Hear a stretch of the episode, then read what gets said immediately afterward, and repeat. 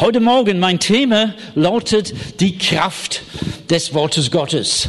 Und ich werde beginnen mit einem Bibelvers aus dem ersten Brief der Thessalon, äh, der, an der Thessaloniker oder Thessaloniker oder wie auch immer, je nachdem, wo man herkommt in Griechenland, wie man das ausspricht. Die haben auch verschiedene Akzente. Dieser Brief ist äh, das älteste Buch im Neuen Testament. Das war das aller, allererste Brief, den Paulus geschrieben hat. Und es wurde auch geschrieben, noch ehe äh, die Evangelien aufgeschrieben wurden. Also, wir beginnen in 1. Thessaloniker Kapitel 2 und Vers 13. Und Paulus schreibt da und sagt, und darum danken auch wir Gott unablässig, dass als ihr von uns das Wort der Kunde von Gott empfing, ihr es nicht als Menschenwort aufnahm, sondern wie es wahrhaftig ist als Gottes Wort, was in euch, den Glaubenden, auch wirkt. Paulus hat diesen merkwürdigen Traum in, ähm, also noch in der Türkei war, heutige Türkei, Kleinasien. Und Dennis, das ist wichtig für dich jetzt zu hören. Er hat einen Mann gesehen und dieser Mann war ein Mann aus Mazedonien.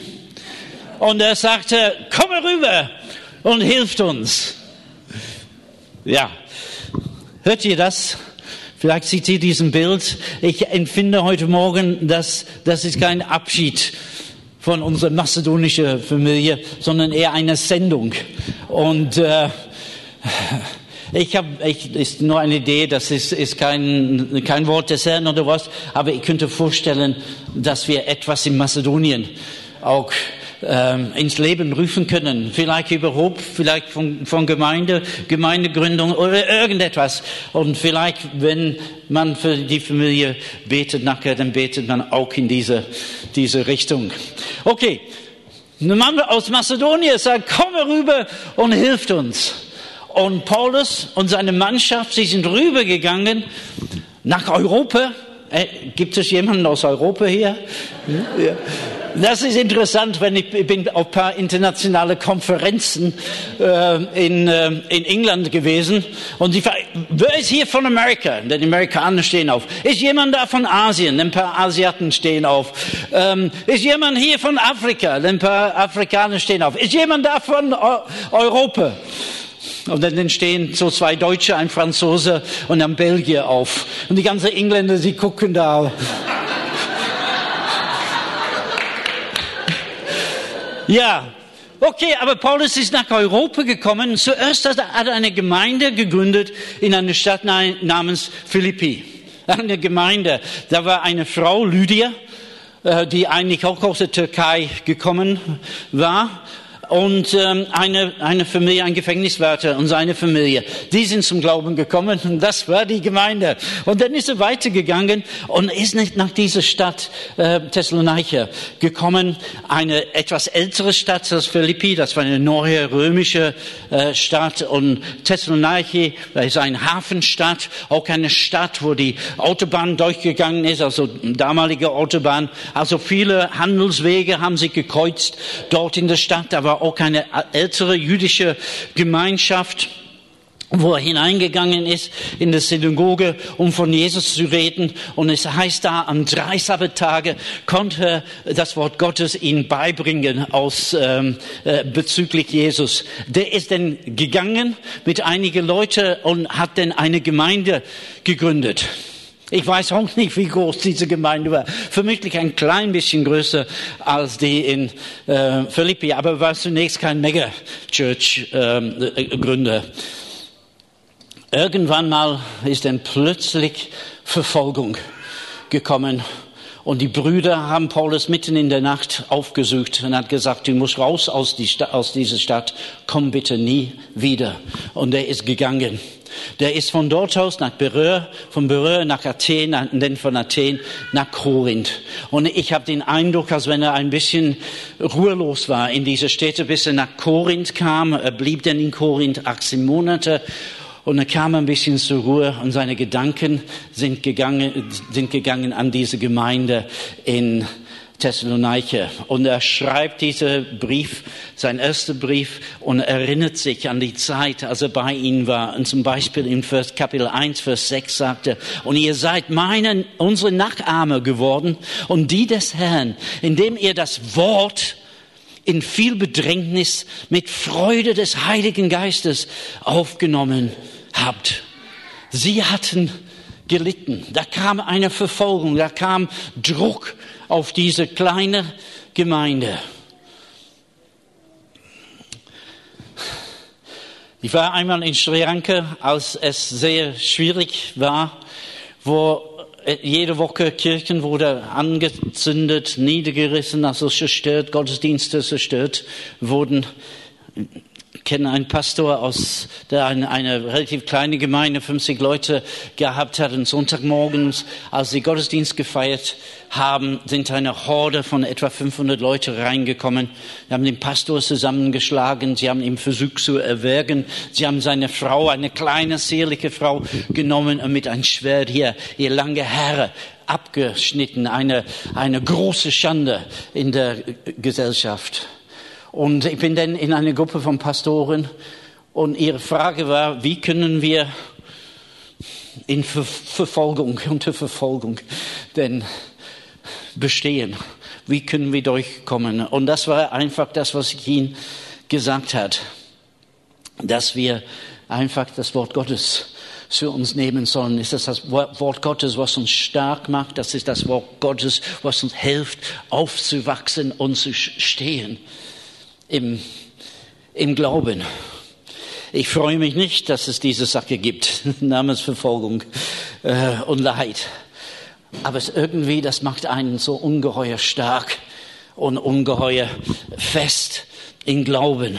Es gibt viele Geschichten aus Teilen dieser Welt, wo Menschen aus solchen Zeiten kommen und dann sind sie sehr stark. Ich erinnere mich an einen Mann namens George Chen. Und der kam nach Öhringen, als wir in der Gemeinde äh, waren. Noch nicht mal nach Fiddelbach, sondern noch früher, das ist ewig her. Und ähm, er berichtete, er war 18 Jahre in ein chinesischer Arbeitslager. Und er berichtete von seinem Leben dort, hat sehr ruhig gesprochen, sehr bedacht gesprochen. Und da strahlte etwas aus diesem Mann heraus, was uns alle denn bewegt haben. Ich kenne Menschen in Nepal, die schwer leiden mussten um ihr Glaubenswillen, die im Gefängnis waren. Wir haben einen Freund, einen Pastor, der heißt Locke. Und als er ein junger Mann war, also ist noch, noch nicht so alt ist, ist wie ich, aber als er noch jünger war, als er, als er jetzt ist, äh, hat er eine Gemeinde gegründet und sie haben Gottesdienst gefeiert und Leute vom Dorf ge sind gekommen und sie haben die Kirche abgeschlossen von außen. Die haben Fenster nicht wie unser, kein Glas drin, aber Gitter. Eigentlich, damit niemand einbrechen kann. Aber sie konnten auch nicht ausbrechen. Und sie blieben dort in dieser Kirche für drei Tage und drei Nächte. Sie haben nichts zu trinken, nur was sie gerade dabei gehabt haben, nichts zu essen. Sie konnten nichts zur Toilette. Und dann nach drei Tagen drei Nächte haben sie sich rausge lassen. Sie haben aber den Pastor genommen, sie haben ihn zusammengeschlagen und sie haben ihn in den Fluss geschmissen. Ein sehr schnell reißender Fluss und er wurde mitgerissen, zwei Kilometer äh, flussabwärts, bis er sich selbst rausziehen konnte. Und inzwischen hat er 100 Gemeinden gegründet.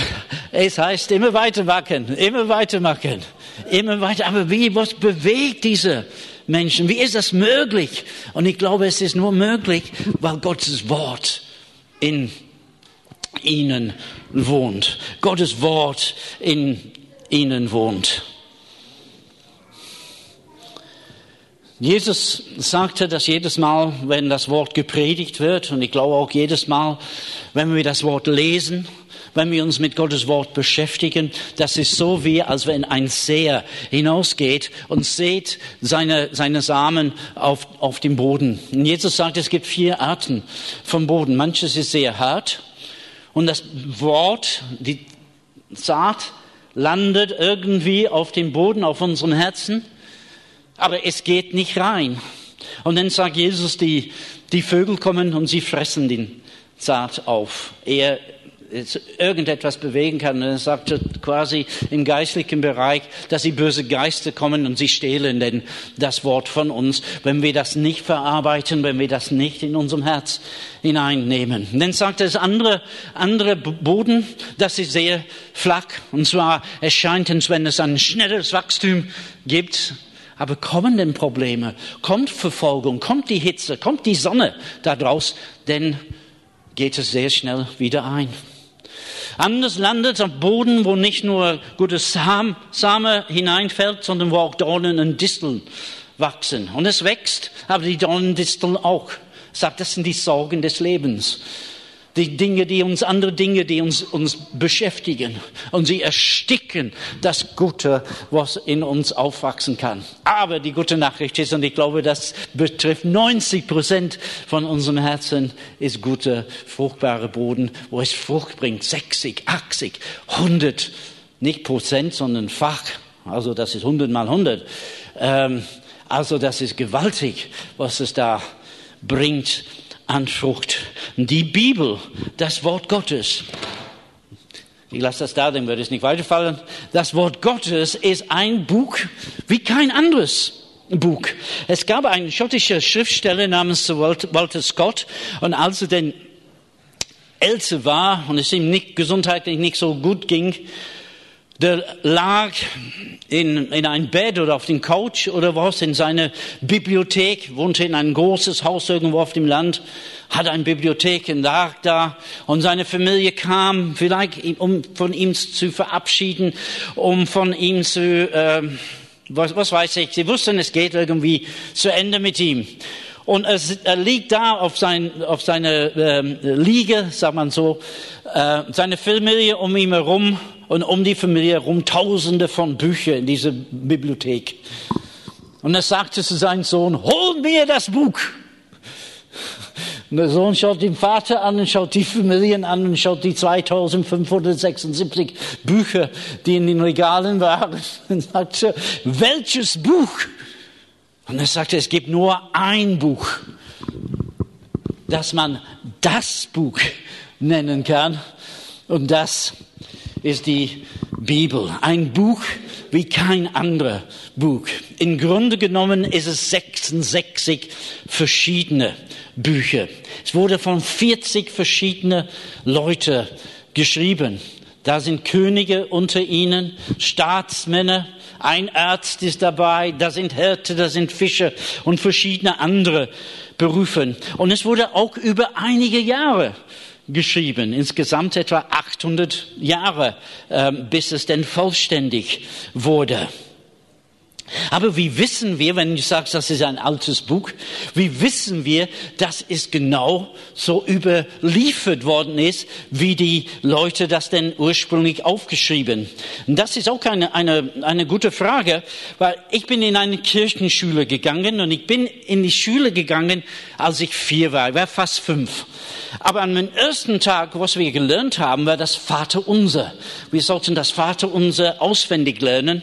Das war quasi unsere Aufgabe am ersten Schultag. Das kann ich noch erinnern. Und jeden Morgen haben wir dann eine Andacht gehabt. Und jeden Morgen haben wir diesen Andacht beendet, indem wir das Vaterunser gebetet. Und ich habe es mit Inbrust gebetet. Jedes Mal, wenn wir, wir mussten die Hände falten, die Augen zumachen und wir mussten dann das Vaterunser beten. Bin dann zum Ende der siebten Klasse und dann sagt unser Lehrer, schreib bitte das Vaterunser auf. So, habe ich es aufgeschrieben, dann hat er das geguckt und ich weiß noch, wie er das neben mir stand und das gelesen hat und dann hat er eine ganze Passage vergessen und das er runtergeknallt auf meinen Tisch. Ich habe ich hab das nicht richtig wiedergegeben, obwohl ich seit sieben Jahren jeden Tag das aufgesagt hatte. Ich habe irgendetwas darauf vergessen. Das passiert, das passiert, also passiert mir ähm, dauernd. Meine Frau sagt mir, du hast etwas hier vergessen. Ich verstehe nicht, was du schreibst da und so. Ach ja, ich habe einen Satz dazwischen verge vergessen. Aber das war im Kopf. Ist alles im Kopf. Aber es nutzt nichts, wenn ich meinen Kopf, wenn ich das irgendjemand anderes mitteilen würde. Jetzt ursprünglich wurde das Wort Gottes, wurde, als Gott das in Menschen eingegeben hat, haben sie das tatsächlich auf Papyrus äh, geschrieben. Papyrus, aber das ist nicht sehr dauerhaft, weil das ist eine pflanzliche ähm, Sache. Und nach einigen Jahren, oder sagen wir nach 100 Jahren, es geht alles zu Staub. Es, es ist nicht sehr dauerhaft. Deswegen haben sie das nicht nur einmal aufgeschrieben, sondern es wurde abgeschrieben, abgeschrieben, abgeschrieben, abgeschrieben.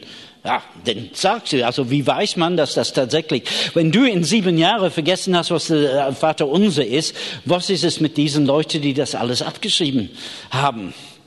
Es gab denn im Judentum eine Gruppe von Menschen, die fast wie eine Sekte, die, die hießen die Masoriten.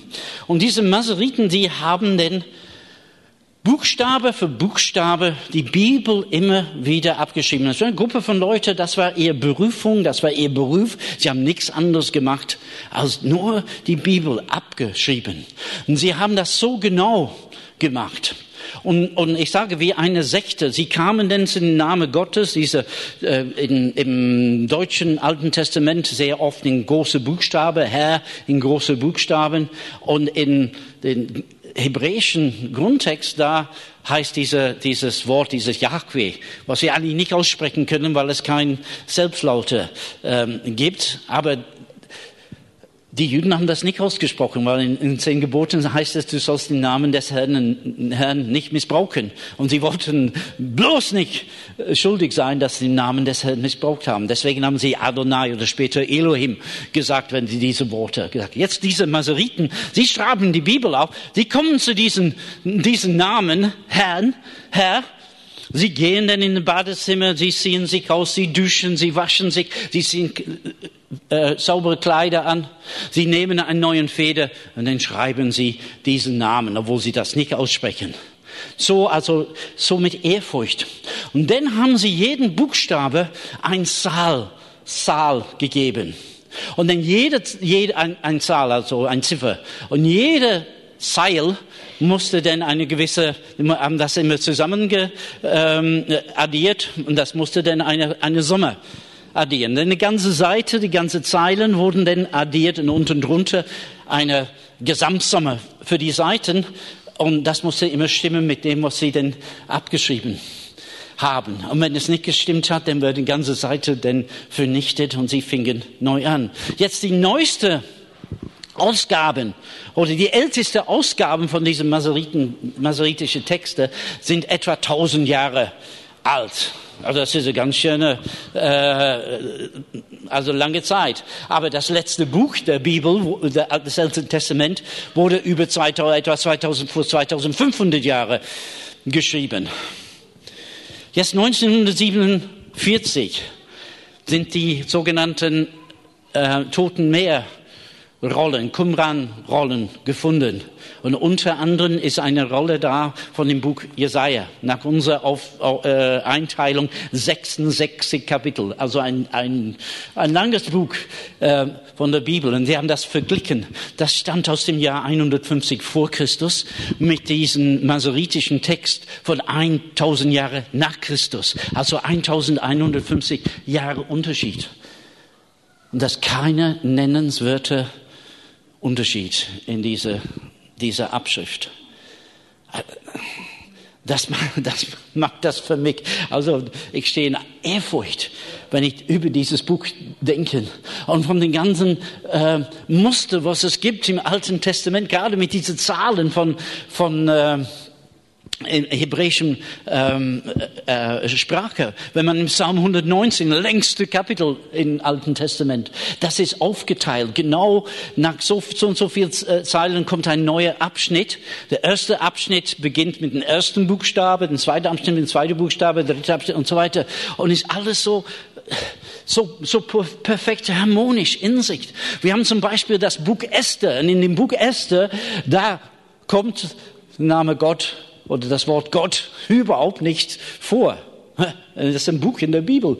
Aber wieder, wenn wir diese, diese ähm, ähm, Muster von Zahlen und so weiter, was so hinter liegt, das ist so eine, eine Einheit, dass ich sage, ich kann nur vor Ehrfurcht stehen vor diesem Buch. Und dieses Buch Über 800 Jahre geschrieben, 40 verschiedene Autoren, 66 verschiedene Bücher, ist eine Einheit. Das ist erstaunlich. Jesus hat zu den Pharisäern und die Schriftgelehrten gesagt in Johannes 5, 39, ihr forscht die, die Schriften, denn ihr meint in ihnen ewiges Leben zu haben. Und sie sind es, die von mir zeugen. 40 Menschen, 800 Jahre und eine Einheit. Durch die ganze Bibel finden wir Jesus. Zum Beispiel in dem Psalm 22,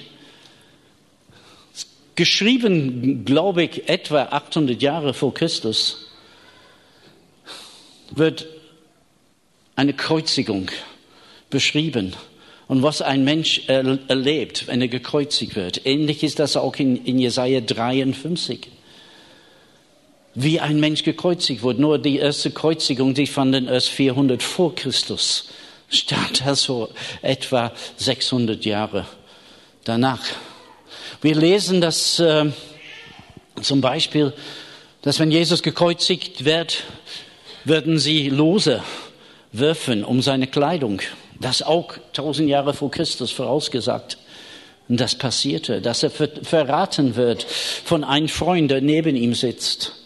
Das ist passiert. Und so konnten wir, wenn wir mehr Zeit hätten, wir konnten durch die Hunderte von Voraussagen in dem Alten Testament über Jesus. Aber es gibt, es ist manchmal gut, wenn wir versuchen, paar Schritte zurücknehmen und das Ganze anzuschauen. Wenn wir Gottesdienst haben, wie heute Morgen, ich habe den einen Bibelvers rausgenommen von den Tausenden, was es gibt. 1. Korinther, 1. Thessaloniker Kapitel 2, Vers 13. Und da haben wir das zunächst angeschaut. Und manchmal nehmen wir nur einen Vers und wir, wir legen diesen Vers aus und wir erzählen, was das bedeutet in Hebräisch oder in Griechisch und, und von vorne bis hinten versuchen dann die ähm, äh, die Bedeutung dieses einen Satz herauszufinden. Aber manchmal ist es gut, wenn wir zurückgehen und das Ganze, nicht nur diese, diese ähm, Einzelheiten anschauen, sondern das Ganze. Wir finden in dieser Bibel 40 verschiedene Autoren geschrieben über 800 Jahre.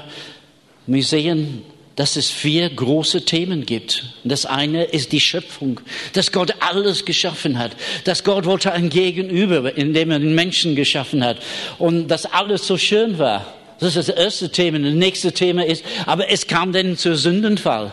Und durch, eigentlich durch das ganze Bibel, wir lesen immer wieder von der Herrlichkeit Gottes in der Schöpfung, Psalm 19, dass der Himmel erzählen von der Herrlichkeit Gottes, aber dann lesen wir auch von der Zerbrechlichkeit der Menschen, der immer wieder versagt. Ob es auf moralischen Gebiet, ob es auf dem staatsmännischen Gebiet, wo es dauernd Kriege gibt, wo die Leute ineinander hintergehen und so weiter. Und wir, Paulus bringt das zusammen in Römerbrief und sagt, denn alle haben gesündigt und erreichen die Herrlichkeit Gottes nicht. Dieser, dieser Sündenfall ist da.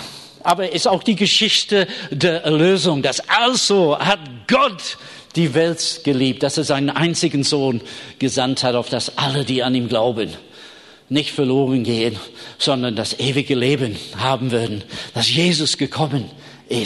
Und dann auch das letzte, das vierte ist, dass es eine Wiederherstellung gibt. Am Ende der Bibel ist die Rede von neuer Himmel, neuer Erde, wo alles schön wird und wo wir alle Zeit mit dem Herrn sein werden. Durch die ganze Bibel. An einem Tag, an Oster, erster Ostersonntag, zwei Jünger Jesu, sie gingen traurig nach Emmaus und Jesus hat sich zu ihnen gestellt und äh, er wollte wissen, was ist mit ihnen los, denn es heißt, ihre Augen wurden dann geschlossen, sie erkannten ihn nicht. Und äh, die erzählen, ja, bist du der Einzige, der nichts davon gehört haben in Jerusalem. Jesus von Nazareth, wir glaubten, er war der Messias, aber jetzt ist er gekreuzigt, jetzt ist er tot, jetzt ist unsere Hoffnung drin. Und Jesus sagt ihm, also äh, dynamisch, äquivalent übersetzt, ihr Deppen. Ja, also was meint ihr? Und dann, es heißt, und er begann von Mose Und alle Propheten anf äh, äh, anfängend und erklärte ihn alles in den Schriften, was ihn betraf. Er, er erzählte aus dem Alten Testament alles, was Jesus, äh, was, was Jesus betraf und sein Tod und dann seine Auferstehung. Und dann schließlich, als sie ankamen und sie miteinander gegessen haben, Jesus dankte für das Essen und plötzlich wurden ihre Augen aufgetan und er verschwindet. Er ist auf einmal nicht mehr da. Und sie sagten, brannten nicht unser Herz, äh, äh, brannte es nicht in unserem Herzen, als er mit uns redete. Und ich denke, dass wenn wir dieses Buch, was kein wie kein anderes Buch ist, was eine Einheit ist, 40 Autoren, über 800 Jahre erzählt von Jesus, wenn wir dieses Buch öffnen, das soll etwas brennen, das soll etwas warm werden in in unserem Herzen. Das ist das Alte und das Neue Testament. Jetzt kannst du dich überlegen, ob du dieses Buch liest, dieses Testament, diese beiden Testamenten liest, wie ein Notar oder wie ein Erbe. Der Notar, der Erbe machte seine Ohren. Was? Was? Das ist für mich, das, das ist für mich, daran hat er, boah. 1974 machte ich meine erste Missionsreise. An dem Tag nach unserem ersten Hochzeitstag bin ich nach, mit zwei Schweizer nach Rumänien gefahren. Und wir haben einen alten Mercedes-Bus, was irgendjemand denn selbst umgebaut hat, so ein Wohnmobil. Ähm, und da waren Schränke dran und hinten drin in den Schränke konnte man die hinter Rückenwand den rausnehmen und da haben wir Bibeln reingepackt. Tausende von Bibeln in, in rumänischer Sprache. Und wir sind nach durch Ungarn. Es war so ein Abenteuer. Ich war fast krank vor Angst. Aber wir sind durch Ungarn gegangen, dann in Rumänien. Und wir haben dann die Gemeinden dann aufgesucht und haben ihnen Bibeln gebracht. Und ich werde nie vergessen die Freude bei diesen Menschen, die eine Bibel bekommen haben. Wir waren in einer, in einer Gemeinde, waren etwa tausend Leute dort. Und sie haben nur eine Bibel. Und das war in ein Schulheft abgeschrieben von irgendjemand, der mal Gelegenheit gehabt hat von einer anderen Bibel. Und wir haben ihnen gedruckte Bibel äh, gebracht. Die Freude war unheimlich groß. Die Bibel ist immer noch die meistgekaufte Buch der Welt. Etwa 1980 Open Doors hat eine Nacht-Nebel-Aktion äh, gemacht. Sie sind mit einem Schiff mit einer Million Bibel, sie sind nach China gefahren. Sie sind in einen einsamen Bucht äh, gefahren. Christen sind gekommen und sie haben so schnell wie sie konnten diese Millionen Bibel denn ausgeladen sind, sind denn, ähm, denn so schnell wie möglich wieder weg. Gerade als die letzten abgeladen wurden, kam die Polizei und ein paar Leute denn verhaftet. Aber heute, die meisten Bibeln werden in China gedruckt. So se ändert sich die, die, die Zeiten. In der, der Zeit der Aufklärung im 18. Jahrhundert, jene Zeit, als die Wissenschaft große Fortschritte gemacht haben, begannen manche Menschen, die Philosophen, zu sagen, wir brauchen diesen Gott nicht. Und in, in Frankreich, in einer Versammlung, ein Philosoph namens Voltaire er nahm die Bibel und er sagte, in 100 Jahren von heute würden wir dieses Buch nicht mehr brauchen. Das würden wir nur finden können in einem Museum, quasi als ein Zeugnis, dass in früheren Zeiten die Menschen haben so etwas gebraucht. Aber wie gesagt, die Bibel ist immer noch meistverkaufte Buch der Welt. Und dieses Wort ist so kraftvoll.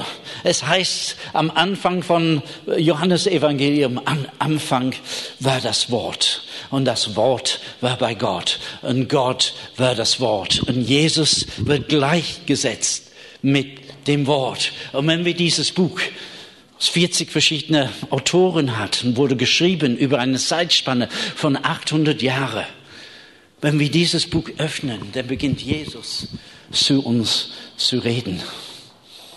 Das ist, das führt mich nochmal mit Ehrfurcht. Die Thessaloniker, die, die haben Verfolgung erlebt und überlebt. Und wie können wir in schwierigen Zeiten überleben? Es heißt, sie haben das Wort empfangen. Sie haben das Wort gehört. Sie haben das Wort gelesen als ich jung Christ war, sogar einen Abend, als ich mein Leben Jesus gegeben hat, meine Freunde haben mir gesagt, jetzt musst du, hier sind vier Bibelstellen, jetzt musst du sie auswendig lernen. Und das habe ich gemacht in der Nacht. Und dann haben sie mir nochmal Bibelstellen auswendig, zum Auswendiglernen. Wir empfangen das Wort. Wir nehmen das, äh, wir empfangen das, wir lesen das, wir hören das, wir lernen das auswendig. Aber damit, damit es kraftvoll werden, müssen wir es auch empfangen. Es heißt, sie haben das, äh, äh, wir müssen das empfangen, aber wir müssen das auch annehmen. Es heißt, dass sie das empfangen haben nicht wie ein Menschenwort, sondern wie Gottes Wort. Und so haben sie sich denn aufgenommen. Also das ist nicht nur ein Wortspiel, sondern das andere eine geschieht mit dem Kopf, das andere geschieht mit dem Herzen. Dass nachdem ich das gelesen habe, nachdem ich das gehört habe, dass ich das bewege in meinem Herzen, dass ich das, das verarbeitet, dass ich lasse das einsenken, damit es keimen kann und auch Frucht bringen kann. Es gab im 19. Jahrhundert einen Mann, ein Deutscher namens Georg Müller, und er sorgte, sorgte sich um Tausende von Waisenkinder in, in der britischen Stadt Bristol. Er war bekannt als Beter und als Glaubensheld, denn er hat keine regelmäßige Unterstützung. Hope gab es damals nicht. Und äh, musste für alles beten. Und zwar vor dem Frühstück hat er gebetet, dass die Kinder etwas zu essen haben. Und jeden Tag hat er Wunder erlebt. Seine, seine Biografie ist sehr interessant zu hören. Als er 71 Jahre alt war, hat er gesagt, dass im Laufe seines Lebens hat er die Bibel mehr als 100 Mal durch gelesen. Und das machte ihn stark. Er empfing das Wort, aber er nahm das auch in sich auf. Wir müssen Gottes Wort empfangen wir müssen es auch aufnehmen. Das eine mit dem Verstand, das andere mit dem Herzen. Psalm 119, Vers 9. Wodurch hält ein Jüngling seinen Weg rein? Indem nach deinem Wort lebt. Zwei Verse später, Vers 11, dein Wort habe ich in meinem Herzen geborgen, damit ich nicht gegen dich sündigen. Epheser 6, nimm das Wort Gottes, was ein Schwert des Geistes ist. Kolosse 3, 16, lass das Wort des Christus reichlich in euch wohnen. Hebräer 4, Vers 12, denn das Wort Gottes ist lebendig und wirksam, schärfer als jedes zweischneidige Schwert und durchdringt bis zur Scheidung von Seele und Geist, sowohl der Gelenke als auch des Markes und ein Richter der Gedanken und Gesinnung. Und so sagt er so, ermutigt euch mit diesen Worten am Ende von Kapitel 4. Und da diese Ermutigung ist angeblich so ein Teil von meinem Gabenspektrum. Ich frage mich, was ist diese Ermutigung? Er sagt, ermutigt einander mit diesen Worten. Und wir haben gehört heute von einem Todesfall.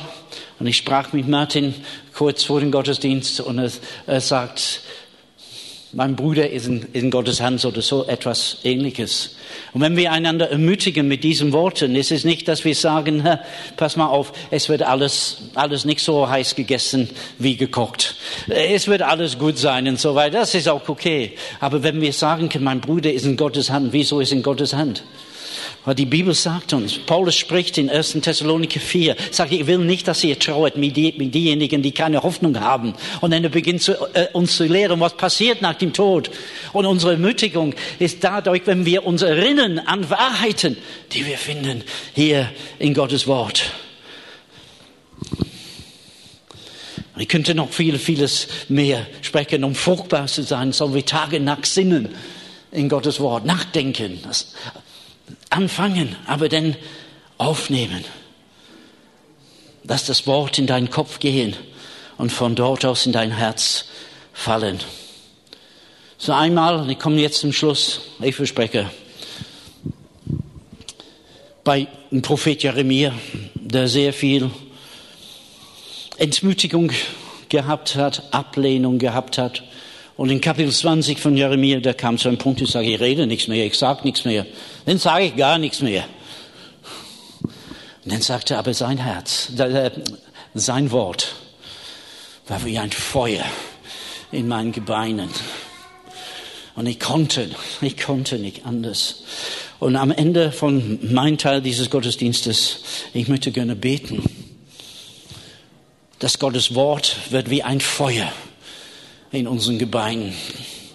Dass Gottes Wort wird, wenn es zu uns kommt, wenn wir das aufnehmen und wenn wir das, wenn wir das empfangen und wenn wir das aufnehmen, dass es wird wie ein Feuer, dass es wird uns zu einer Leidenschaft vermitteln, dass wir denn stehen vor Ehrfurcht vor diesem Buch mit 40 Autoren und 800 Jahre äh, Entstehungsgeschichte aber nicht nur mit Ehrfurcht, was uns passiv macht, sondern mit einer Leidenschaft. Ich werde das auch jetzt ausführen was Gott mir gegeben hat.